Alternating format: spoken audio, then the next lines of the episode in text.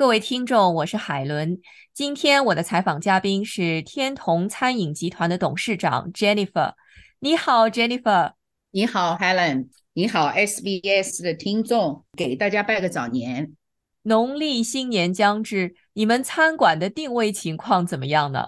其实每一个中国新年，天童的定位是比较满的。今年和往年一样，基本上已经是订满。不接受新的 booking，当然中午的时候可能还会有一些空隙，或者就是你比较晚八点钟以后可能会有一些位置。总的来说，我们已经订满了。嗯，所以这客流和营业额上跟往年相比也没有什么很大的差异啊，说明你们的生意确实非常的红火。那据说几年前呢，你们餐馆就这个农历新年期间的菜品进行了改革，推陈出新，大胆的引进了盆菜的概念。请问当时做出这种改革是出于什么样的原因呢？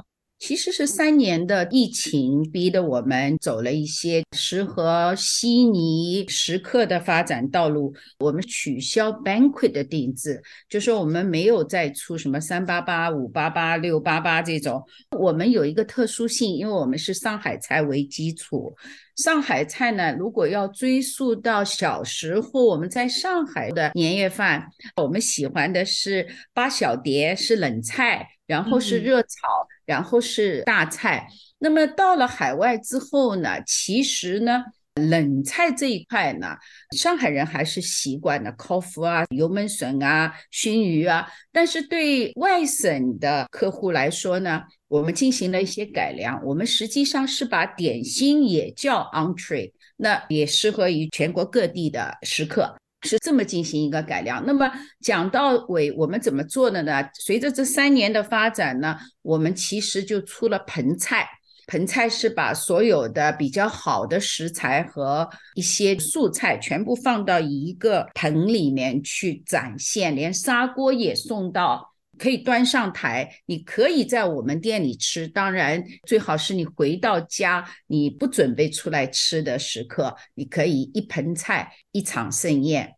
嗯，就非常的容易哈，因为就不用搞很多的菜了，而且这个气氛非常好，有点像火锅的意思，但是又不是火锅，因为它比火锅的内容更为丰富啊，这个味道会更好一些。那么您能给我们介绍一下盆菜的历史渊源吗？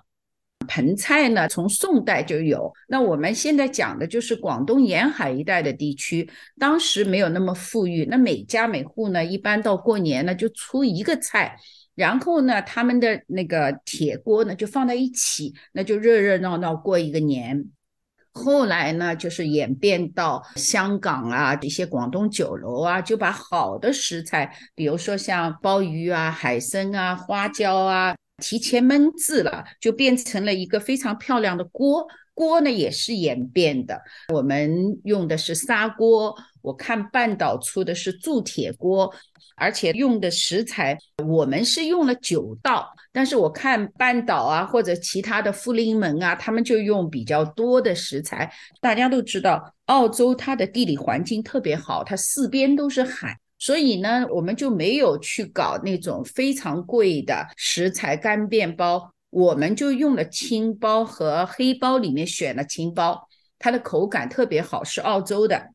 我们就用了澳洲的海参，海参它主要就是一个脏发，要把当中的沙要全部去掉。然后呢，我们用了澳洲的海虾，我们烹制了鸭掌，鸭掌呢一般在家里你会很麻烦，它要进行炸。要把指甲都剪掉，然后才能够入味。花菇也是，它也要泡，也要发，也要洗干净。然后我们里面还有金牌烧肉，还有爽口的肉丸。肉丸这个东西其实蛮难搞的，如果你试一下在家里，你知道肉丸它需要打上劲的，而且是手工做。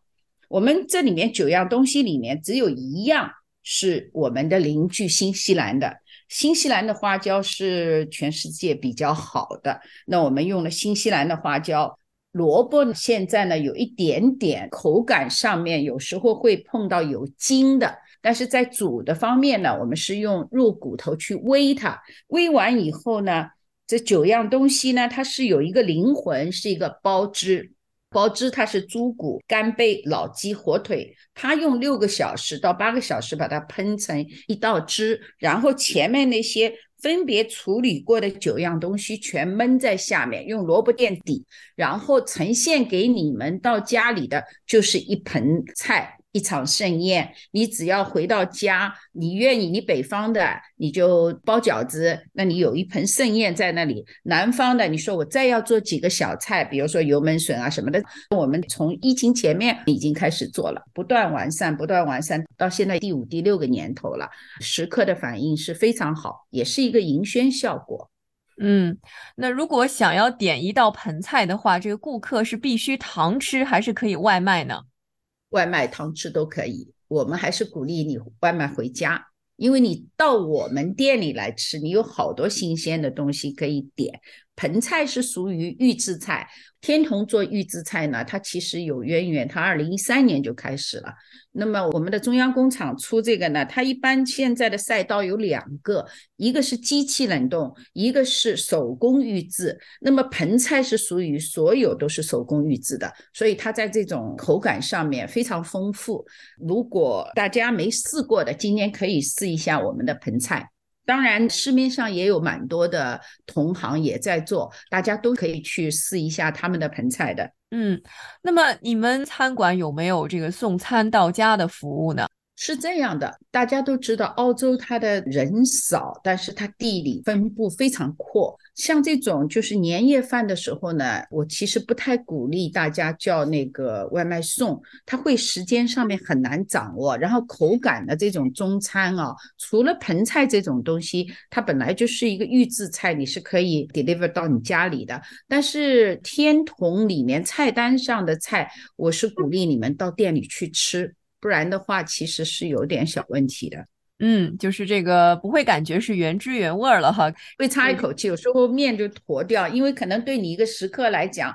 你不是非常清晰每一个菜它是会保持原状还是那个？你小笼包好了，你你点的时候你觉得你儿子喜欢吃，女儿喜欢吃，但是他到家里他就是马下嘛啊，所以这很讨厌的，你知道所以在这种情况下面，我鼓励就是中餐是去餐馆吃，但是预制菜或者就是我们马上出来的这些什么汤团啊，那你说你买回家没关系的。嗯，就是有些菜由于这个送餐距离太远的话，它的味道就不好了，是吧？对对对，特别是在澳洲，我觉得人工也是非常紧缺的，这是有点问题的。嗯，那我们知道，过去三年由于新冠大流行病的缘故，餐饮业生意萧条，经营惨淡啊。华人街的一些中餐馆呢也相继倒闭。你们天童餐馆是如何存活下来的呢？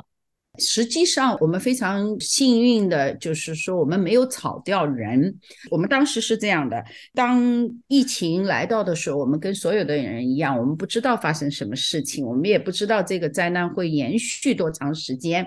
那么，我们其实就是跟着这个悉尼的大环境走的。他要 lock down，我们就关掉；他开的时候，我们也什么四米啊、几米啊。我想，在那个整个的疫情，我们过来，确实是因为我们有一个。基地，我们有一个中央工厂。那我们在那个时候呢，我们就说把人员集中到最小时间，就大家轮流上班。那时候国家好像也有补助，所以就说澳洲政府还是一个非常伟大的一个政府。国家也是非常不错，那使得我们就是说用一些外卖。那个时候我们因为没有堂食，我们所有的前台人员，甚至我们的后厨人员，我们都可能会走上街道。我最记忆犹新的是我们的大灶台的经理，他竟然买了一部自行车，就自己买的，他到今天都没有跟我报销，他就自己骑着去。但有的时候太远，确实也是一个危险。就这么熬过来了，因为我们都不是大的那种体制嘛，我们都是一个一个非常小的店，那每个店都以自己小的为中心来走，它赚也可能赚的体量不是最大，但是它在危机来的时候也稍微容易度过，应该是这样一个情况。听起来是非常不容易哈。那您觉得在后疫情时代，华人餐饮业下一步的走向会是怎样的呢？实际我是比较清晰的，因为我可能是。关注中国关注的比较厉害的一个人，虽然三年我没有机会回去，我知道我们中国呢，它是用互联网用的非常厉害的，它是用 automation。当然，别人可能有很大的计划是想开那种高端餐饮，那我可能就是往下沉，就是缩小规模，缩小我们的体制，就不要开非常大的店，把产品做好，把产品线分开。